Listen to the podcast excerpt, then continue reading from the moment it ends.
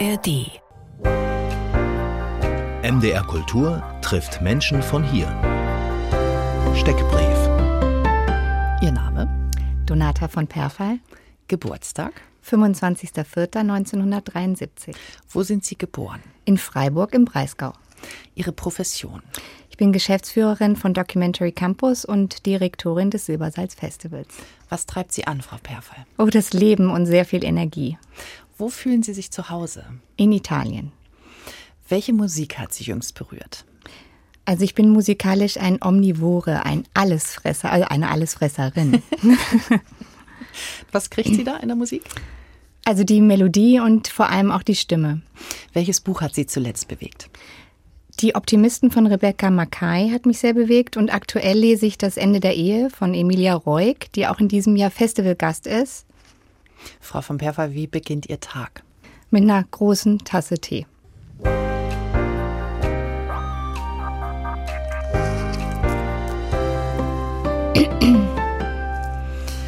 Heute mit mir im Studio von MDR Kultur trifft die Leiterin des Festivals Silbersalz Donata von Perfall. Jetzt findet demnächst das sechste Wissenschafts- und Medienfestival vom 25. bis 29. Oktober statt. Das Motto ist dieses Jahr, ich sehe was, was du nicht siehst und da soll offengelegt werden, was sich unserer direkten Wahrnehmung entzieht, gerade auch was wissenschaftliche Erkenntnisse anbelangt. Das ist das Anliegen von Silbersalz Science and Media Festival.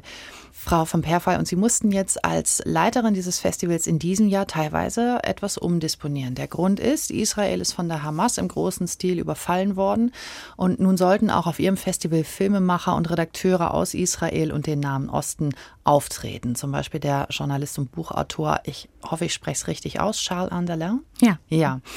Welche Informationen haben Sie jetzt so von den persönlichen Situationen dieser Leute aus dem Nahen Osten bekommen? Weniger, als wir uns wünschen würden.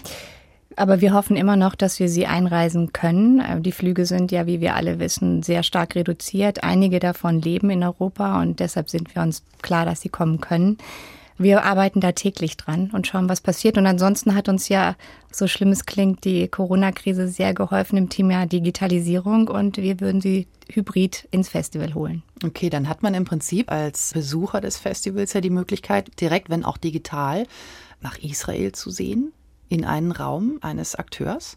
Indirekt ja. Und vor allem auch in dem äh, History Summit, der neu mit uns ja in diesem Jahr nach Halle kommt und im Rahmen des Festivals stattfinden wird, wo wir natürlich klar von der Geschichte auch aktuell in die heutige Zeit gucken werden. Zum History Summit kommen wir auch nachher nochmal zu sprechen, auch zu einer Veranstaltung einer Organisation, die heißt Powerhouse. Ähm, Richtig. Da werden wir gleich nochmal drüber sprechen. Nur einmal nochmal kurz auf die aktuelle Situation als Festival, wie aktuell kann man denn überhaupt da auf äh, Themen eingehen, die gerade passieren?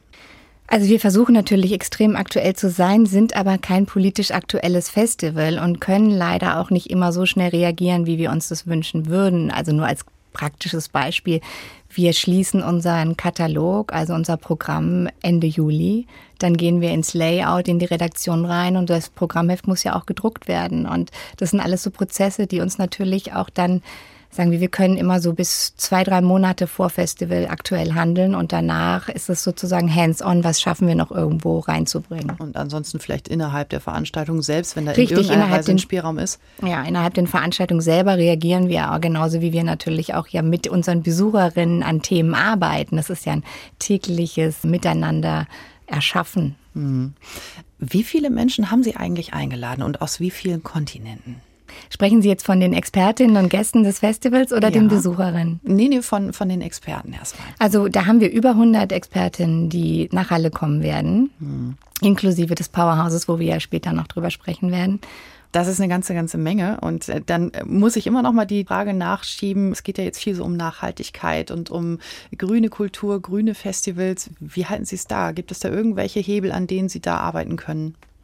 Also abgesehen davon, dass wir natürlich versuchen, das Festival so grün wie möglich zu produzieren, also zu gestalten, gucken wir natürlich auch bei unseren Gästen genau darauf, bringen wir sie wirklich physisch nach Halle, macht es Sinn? Und wenn sie kommen, binden wir sie nicht nur in einen Workshop oder ein Gesprächsformat oder eine Filmdiskussion ein, sondern beziehen sie in diesen ganzen fünf Tagen in mehrere Formate ein. Mhm. Und gleichzeitig schließen wir immer mehr und größer Kooperationen. Da glaube ich auch dran, dass das das Wichtigste ist, dass wir das tun in Zukunft, dass wir solche Hubs gründen, wo sich andere Partnerinnen anschließen können, um ihnen die Tage noch auszubauen, auszuweiten und gemeinsam eben auch die Reisen zu tragen und rechtfertigen zu können. Wenn wir schon bei Nachhaltigkeit sind, dann kann man mhm. im Prinzip auch von Nachnutzung sprechen, was äh, einige ihrer Orte angeht. Und zwar bespielen sie das große Kaufhaus in Halle in der Innenstadt. Das sind wie viele Etagen? Vier, glaube ich, ne?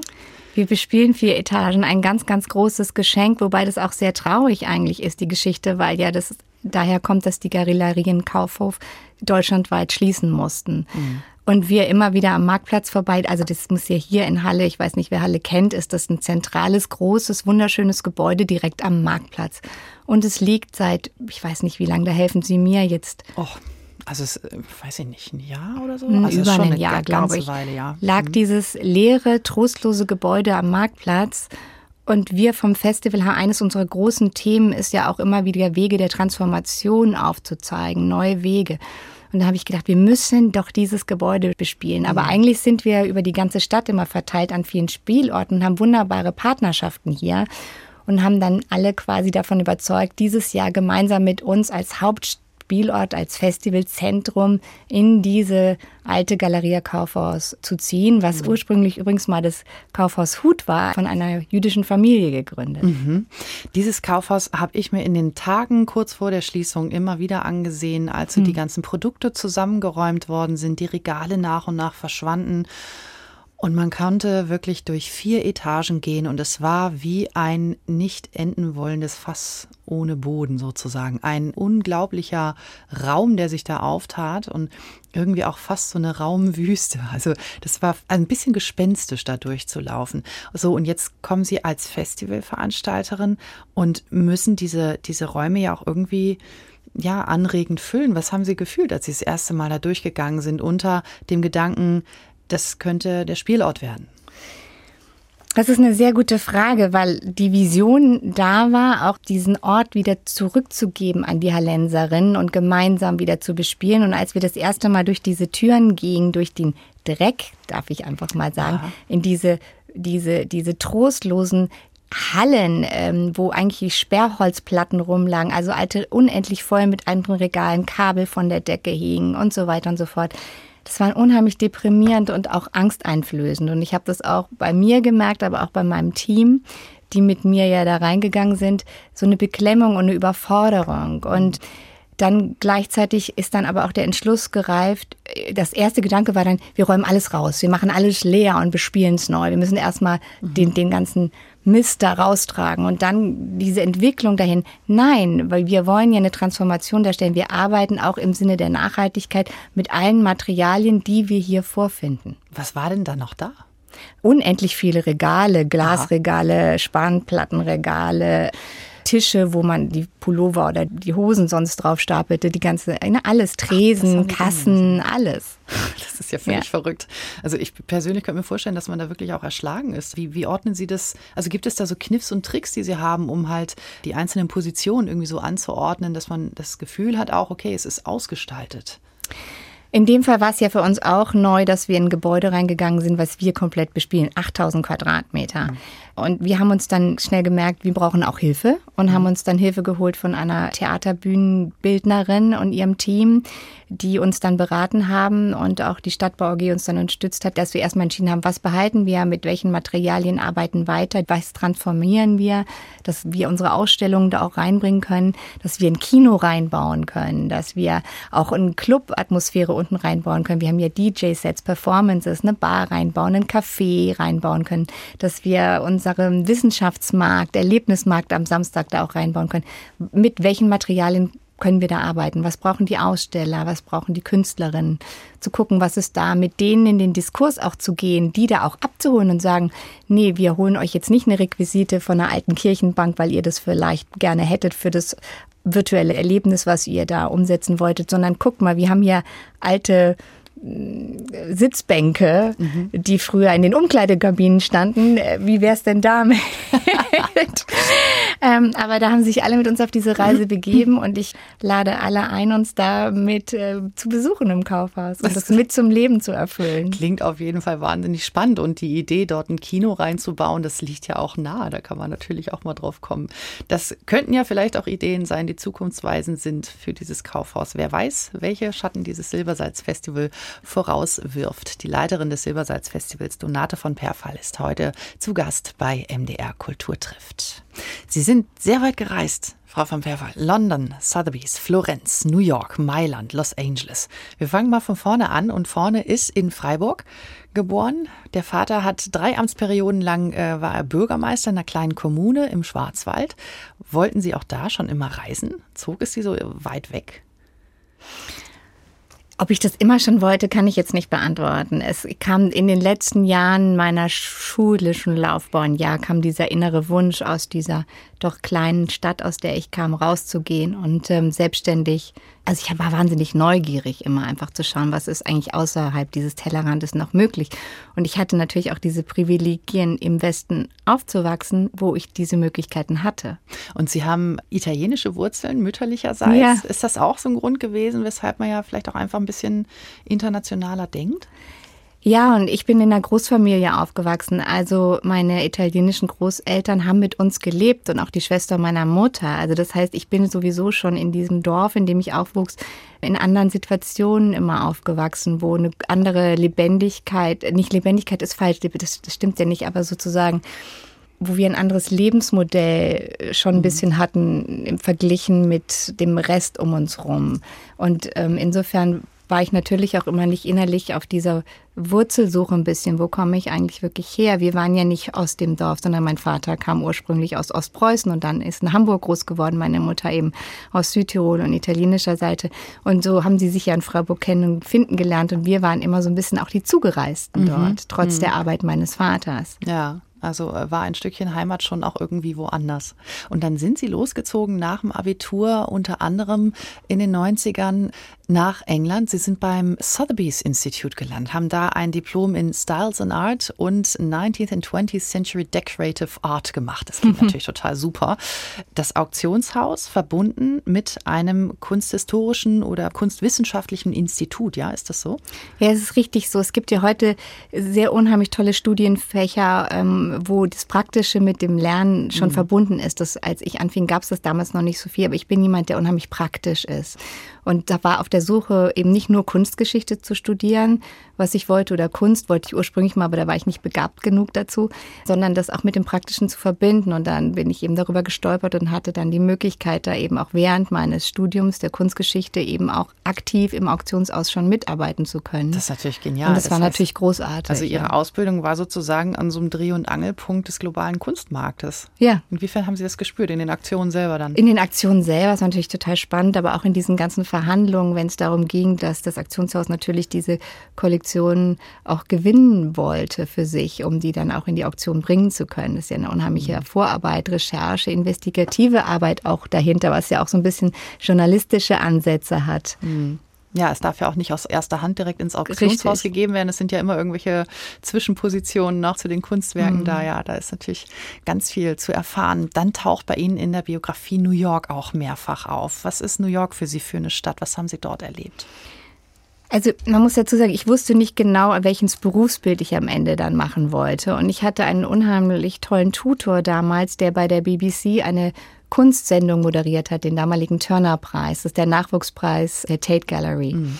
gewesen. Und der mich dann fragte, auch Frau von Pfeffer, Sie können ja ganz gut schreiben. Wollen Sie nicht Künstlerporträts über die nominierten Künstlerinnen sozusagen schreiben? Da habe ich gedacht, ja super. Und dann kam dann ein Kamerateam mit und dann dachte ich, es ist ja wahnsinnig, was die da medial umsetzen können. Das möchte ich auch lernen. Mhm und habe dann gedacht, so wie mache ich das jetzt? Und habe dann gefunden, es gibt in New York bei der NYU, wo man ein Aufbaustudium machen konnte und habe mich dann dafür eingeschrieben, musste aber natürlich gleichzeitig auch Geld verdienen und habe gedacht, na okay, um überhaupt anerkannt zu werden an diesen ganzen Filmsets, muss ich von unten wieder anfangen und dann eben als Kabelträgerin in der Maske, was auch immer, wo man mich gebraucht hat, habe ich dann gearbeitet. Ja, das ist ja irgendwie im Ausland, also jedenfalls so in den USA, auch in Großbritannien wird ein Lebenslauf ganz anders bewertet. Ne? Also wenn ja. man sich irgendwo bewirbt, dann äh, steht da nicht irgendwie Diplom in, äh, Doktorgrad und so weiter, sondern erzählen die Erfahrung. Deswegen, also wenn wir jetzt mal aus deutscher Sicht mhm. so Ihre Biografie anschauen, da stehe ich ein bisschen auf dem Schlauch. Was würden Sie denn sagen? Ich habe folgenden Abschluss oder was ist so der Kern, wo Sie sagen,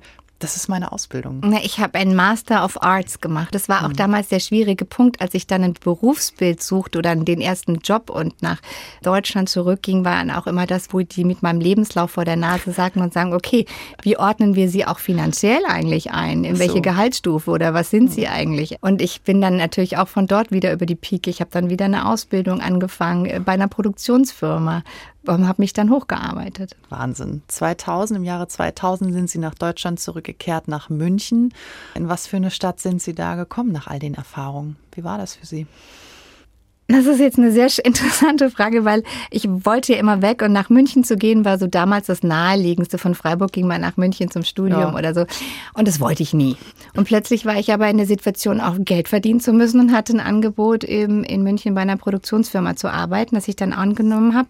Und bei mir haben sich die Dinge so entwickelt immer. Ich bin jemand, ich bin sehr stark im Jetzt und dann passieren die und dann agiere ich. Und da kam dann jemand auf mich zu und sagte, ja, in der Bavaria Filmzentrum wird gerade eine neue Organisation gegründet für die Außenweiterbildung von Dokumentarfilmschaffenden. Die suchen noch eine Assistentin, stell dich doch mal vor. Mhm.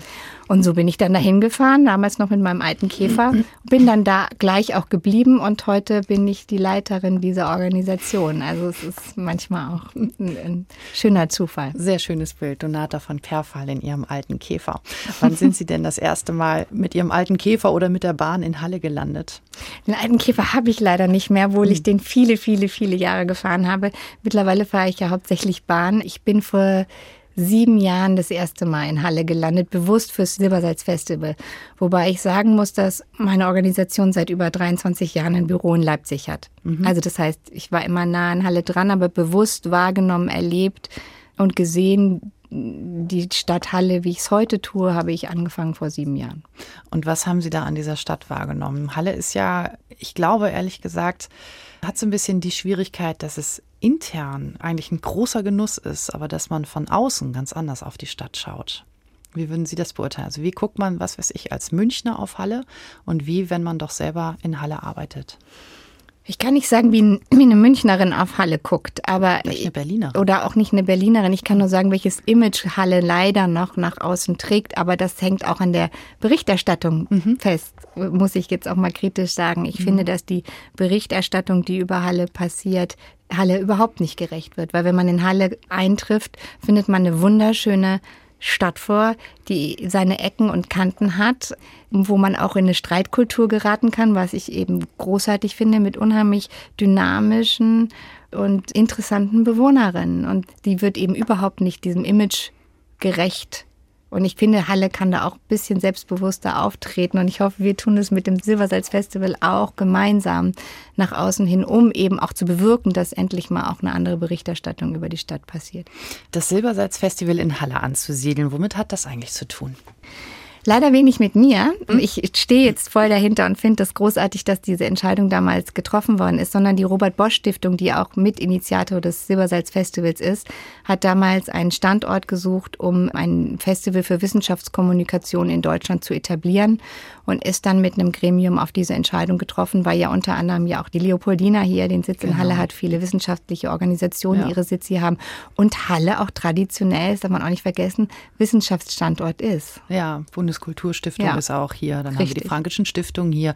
Wird das auch von außen so wahrgenommen? Ich hoffe immer mehr. Mhm. Das Silbersalz-Festival jetzt hier zu etablieren, sind Sie da manchmal auch so ein bisschen belächelt worden? Nein, belächelt sind wir nie worden. Nein. Wie finanziert sich das eigentlich? Sie haben jetzt eben schon die Bosch Stiftung erwähnt. Richtig, wir haben auch hier das große Glück, dass die Robert Bosch Stiftung als Initiator da hinten die letzten Jahre des Festivals hauptsächlich und zum Löwenanteil äh, finanziert hat. Wir sind aber auch vom Land finanziert und von der Mitteldeutschen Medienförderung. Und die Stadt unterstützt uns auch. Und wenn Sie jetzt so dieses ganze Bündel sich mal äh, schnappen und das Ganze dann mit Halle in Verbindung bringen, was würden Sie sagen, was inspiriert Sie jetzt an der Stadt am meisten, wo Sie sagen, hier möchte ich Kunst und Wissenschaft in Verbindung ansiedeln? So, was sind so die Ecken von Halle, wo Sie sagen, da ist für mich am meisten Spannung drin? Wir haben es eben schon über das Kaufhaus gesprochen. Was gehört noch so dazu? Abgesehen von den vielen tollen Orten, die wir bespielen wollen, stehen dahinter ganz tolle Partnerinnen, die wir hier in Halle gefunden haben. Und ich weiß noch, als wir hierher kamen und es hieß, wir sollten in Halle dieses Festival ausbauen, wir dürfen nicht. Wir sind eine westliche Organisation mit Geld von der Robert Bosch Stiftung aus Stuttgart. Und sollten plötzlich in Halle, einer uns fremden Stadt, ein Festival aufbauen. Das geht ja nur, wenn man hier auch Wurzeln schlägt und Wurzeln mhm. sucht. Und dann haben wir erstmal geguckt, wen gibt's hier eigentlich als Akteurinnen schon vor Ort? Und es gab hier ein wunderbares kleines Festival von Science to Public. Und wir sind dann auf die zugegangen. Die waren gleich sofort offen und haben gesagt, okay, wir kooperieren mit euch, wir sind dabei, wir machen mit euch was Größeres.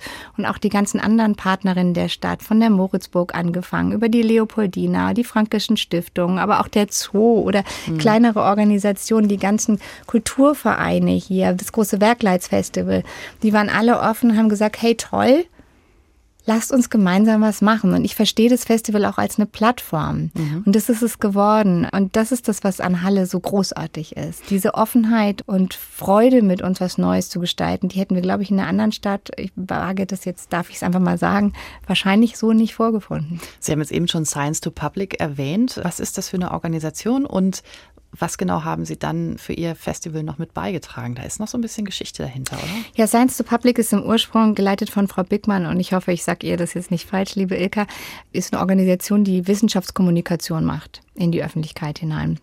Und die hatten, wie gesagt, ein kleines Festival hier schon in Halle etabliert. Und Frau Bickmann und ihr Team haben dann auch das ganze Thema um die Jugendarbeit des Festivals herum übernommen bei uns. Und äh, wir haben gemeinsam in Halle Neustadt die Passage 13 aufgebaut wo wir ganzjährig tätig sind und vorwiegend eben mit Jugendlichen ähm, arbeiten, die zu 99 Prozent mit Migrationshintergrund sind die wir natürlich über verschiedene Arten, das kann auch Mathe-Nachhilfe, kann aber auch ein Zauberlehrgang sein oder Musik, über Zirkuskurse versuchen irgendwie wieder von der Schule sagen, wie wichtig Schule ist, um ein Berufsbild danach zu bekommen auch und sie abzuholen, auch zu, für wissenschaftliche Themen und ihnen auch das Gefühl zu geben, ihr könnt Teil dieses, unserer Gesellschaft sein und des Diskurses von morgen. Der Diskurs von morgen. Donata von Perfall, Leiterin des Silbersalz-Festivals. Wir werden gleich nochmal genauer darauf eingehen, was jetzt konkret beim Silbersalz-Festival läuft. Wie gesagt, wir merken uns mal die Wortgruppe der Diskurs von morgen. Heute bei MDR Kultur trifft. MDR Kultur trifft Menschen von hier. Fragebogen. Der Fragebogen, Frau Donata von Perfer, Leiterin des Silbersalz-Festivals. Haben Sie ein Vorbild oder eine Lebensmaxime? Ich habe eine Lebensmaxime und zwar im Jetztsein. Welches Bildungserlebnis ist Ihnen in Erinnerung geblieben? Wir sprachen ja schon davon, also äh, nach der Schule im Prinzip ins Ausland zu gehen und mich frei zu fühlen, auf mich selbst gestellt zu sein. Wann fühlen Sie sich am lebendigsten? Im Tun. Woran glauben Sie? An das große Ganze und an das Gute im Menschen. Was finden Sie schwerer, anfangen oder aufhören? Oh, ganz klar aufhören.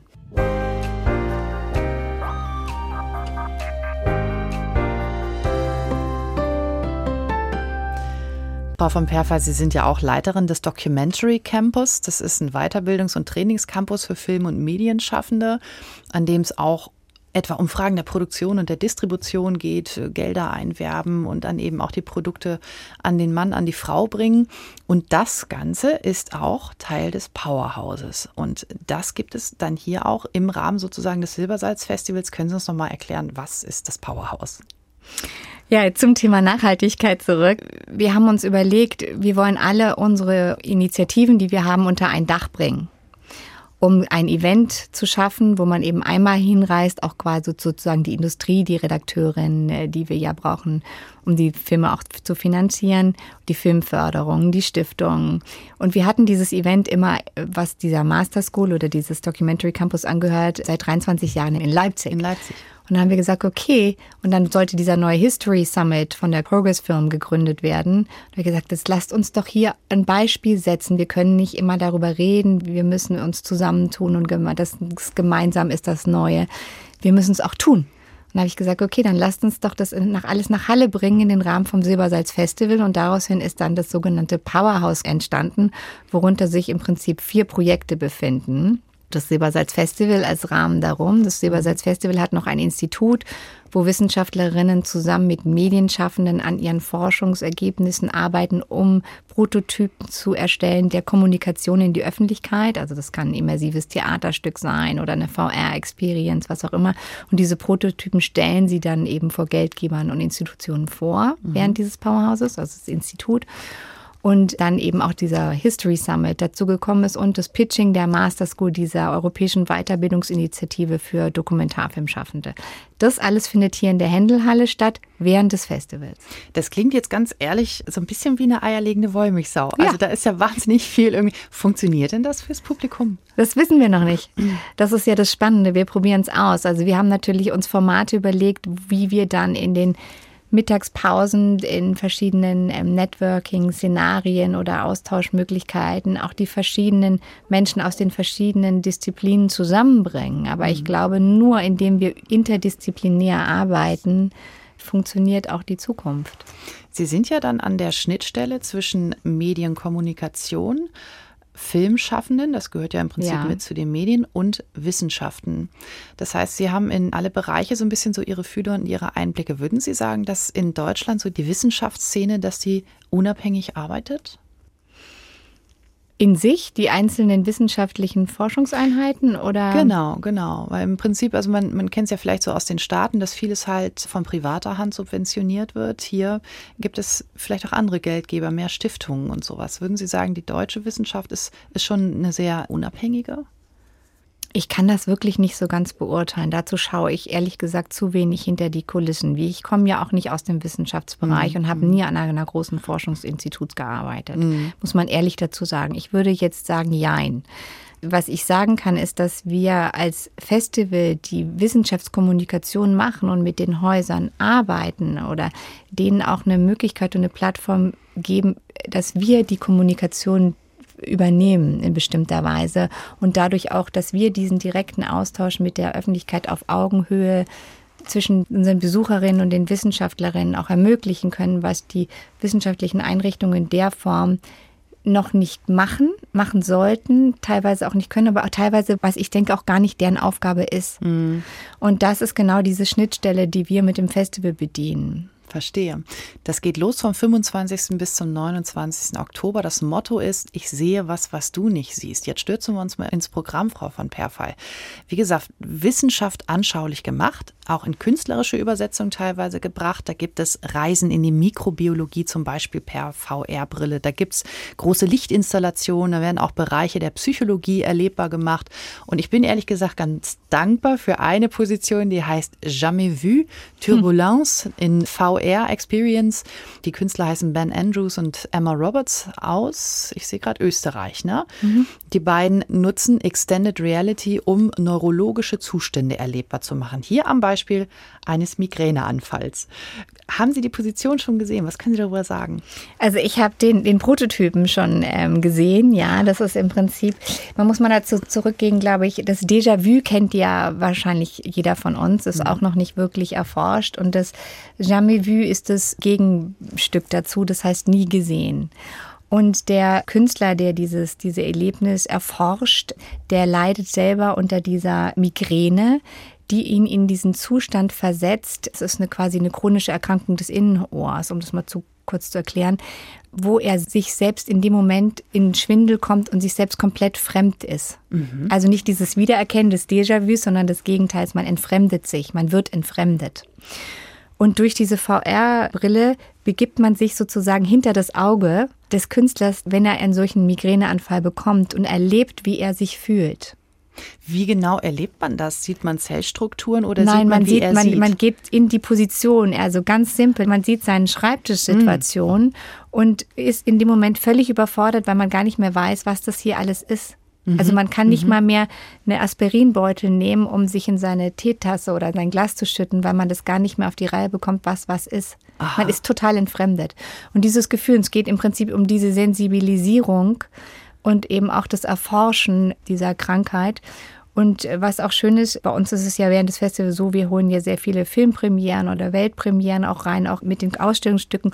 Das ist das erste Mal, dass er diese VR-Experience quasi in die Öffentlichkeit trägt und er sammelt dann mit uns und den Besucherinnen auch die Erfahrungen wieder ein, wie sie es wirklich erlebt haben, um dann das Werk von ihm auch wiederum weiterentwickeln zu können. Ah ja, das heißt, da kommen dann mehr Perspektiven dazu, außer Richtig. seine eigenen. Und das ist ja das Thema, das wir immer wieder haben, diese Transformation, diesen Perspektivenwechsel zu ermöglichen aus allen Seiten, dieses Miteinanderarbeiten. Mhm. Das heißt, wir bringen ja nicht Wissen rein, sondern wir generieren Wissen zusammen, wir tauschen mhm. uns aus, wir streiten zusammen, wir finden neue Wege, wie wir in die Zukunft gehen können sollten. Das, Hat so ein ähm, bisschen Open Source Charakter. Ja, genau. Ja, diese VR Experience, die gibt es am 25.10. 17 bis 20 Uhr. Da kann man sich immer für ein paar Minuten die VR-Brille aufsetzen, auch dann am Donnerstag bis Sonntag auch immer von 11 bis 20 Uhr. Und dann wird es auch nochmal durchaus politisch mit dem Eröffnungsfilm. Der heißt Breaking Social. Da geht es um globalen Wohlstand. Haben Sie noch ein paar Eindrücke von diesem Film? Also dieser Film ähm, ist, ist, wunderbar als Auftaktsfilm für uns, weil der äh, macht unheimlich viele Fässer auf. Mhm und ähm, Fässer, die wir dann im Rahmen des Festivals auch immer wieder bearbeiten. Es geht ja um das große Thema der äh, Korruption und wie vieles eben von Geld bestimmt wird und auch die große Frage dahinter, können wir uns die Reichen eigentlich überhaupt in unserer Gesellschaft noch leisten? Sehr gute Frage.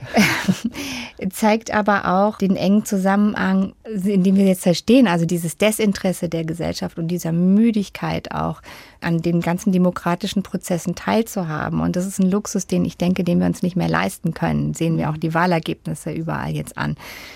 Also diesen Aufruf zum kollektiven Wandel gemeinsam, da setzt der Film einen sehr guten Startpunkt für das Festival. Das ist ja jetzt, wie gesagt, ein ziemlich ähm, politisches Thema. Ist das jetzt thematisch ein Ausreißer im Festival? Nein.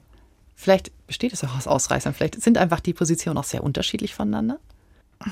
Ja, ich glaube, wir versuchen mit dem Festival in diesen fünf Tagen unheimlich viel anzuteasern immer und gerade die großen gesellschaftlichen Themen immer wieder äh, in die Gesellschaft zu tragen und auch nachhaltig zu verankern. Und insofern nützen wir natürlich diese vier Tage, um sie so voll zu packen, wie es überhaupt nur möglich geht. Ja. Es gibt noch eine Veranstaltung, die finde ich auch ganz spannend, passt auch, finde ich, so ein bisschen zum Eröffnungsfilm. Die heißt Die wehrhafte Demokratie. Und das ist eine Mitmachaktion. Sag uns deine Meinung. Der Deutschlandfunk ist involviert, Deutschlandfunk Kultur. Und da wird ausgehend von den aktuellen Kriegseindrücken gefragt, wie lässt sich Demokratie verteidigen gegen äußere und innere Feinde? Gibt es in Deutschland eine wehrhafte Demokratie? Wissen Sie, wie diese Veranstaltung angelegt ist? Also wie kann man sich denn da einbringen? Also es gibt, wie Sie sich vorstellen, erstmal finde ich es ganz toll, dass wir, zeigt auch diese Partnerschaften, die wir im Festival haben. In unserem Festivalzentrum, dem Kaufhaus schon besprochen, wird es dann wie eine Art Telefonkabine geben, wo die Besucherinnen sich 30 Sekunden reinsetzen können und ihre Meinung kundgeben können, was sie unter wehrhafter Demokratie verstehen, aber auch, wie sie denken, unsere Demokratie sollte sich wehrhaft machen. Und ich finde das ganz spannend, auch zu gucken, was passiert da eigentlich? Werden wir nur Meinung bekommen über wie wir aufrüsten sollen oder geht es weiter zurück, wo man sich eigentlich mal fragt, warum ist unsere Demokratie eigentlich angreifbar? Wie können wir unsere Demokratien eigentlich weiter stärken oder was müssen wir dafür tun? Mhm. Und die ganzen Stimmen werden dann auch von Deutschlandfunk ähm, ausgewertet danach. Das ist natürlich super spannend, also mhm. das Ganze auch in Form einer Telefonzelle anzubieten, weil das ja auch so ein vermeintlich geschützter kleiner privater Raum Richtig. ist und dann spricht man es aber im Prinzip in die Welt hinaus. Sehr, sehr interessant, was das mit den Leuten machen wird. Vom 25. bis 29. Oktober läuft das Silbersalz-Festival in Halle. Der MDR ist auch Medienpartner. Ich würde gerne noch mal einmal zusammenfassend fragen, welche Stränge wird es in den kommenden Jahren auch noch beim Festival geben? Was ist so der Kern, der dieses Festival ausmacht, wo Sie sagen, diese Themen haben uns beschäftigt und die werden uns auch weiter beschäftigen auf diesem Festival? Also die großen Themen, die großen globalen, ich sage auch immer, das Festival heißt, sollte eigentlich heißen, das Festival der großen globalen Themen. Okay. Demokratien ist immer da, der Klimawandel, aber da auch das Thema Migration, Integration, das Gesundheitswesen sind Themen, die uns immer, immer weiter beschäftigen werden. Das nächste Jahr freue ich mich auch schon sehr, wenn wir einen Ausblick geben dürfen, weil das Thema des Wissenschaftsjahres im nächsten Jahr ist das Thema Freiheit. Okay. Und wir werden auch dieses Thema im nächsten Jahr vom Festival aufgreifen. Donata von Perfall, ich wünsche auf jeden Fall gutes Gelingen dann in den kommenden Tagen und ein inspiriertes Publikum. Vielen, vielen Dank. Ja. Und ich lade alle ein zu kommen. Vielen, vielen Dank, dass Sie hier waren. MDR Kultur trifft war das in der Redaktion von Angelika Zapf, Moderation Julia Hemmerling. In der kommenden Woche haben wir hier Steffen Graupner zu Gast. Steffen Graupner ist Geophysiker, Expeditionsleiter, Reisejournalist aus Jena und bestimmt auch ein interessierter Festivalbesucher. Jedenfalls bringt er alle Voraussetzungen mit. Vor wenigen Tagen kehrte er von einer mehrwöchigen Reise aus Spitzbergen und Grönland zurück und erlebte die wahrscheinlich erste eisfreie Nordwestpassage der Geschichte. Alle unsere Gespräche finden Sie auf mdrkultur.de und in der ARD Audiothek.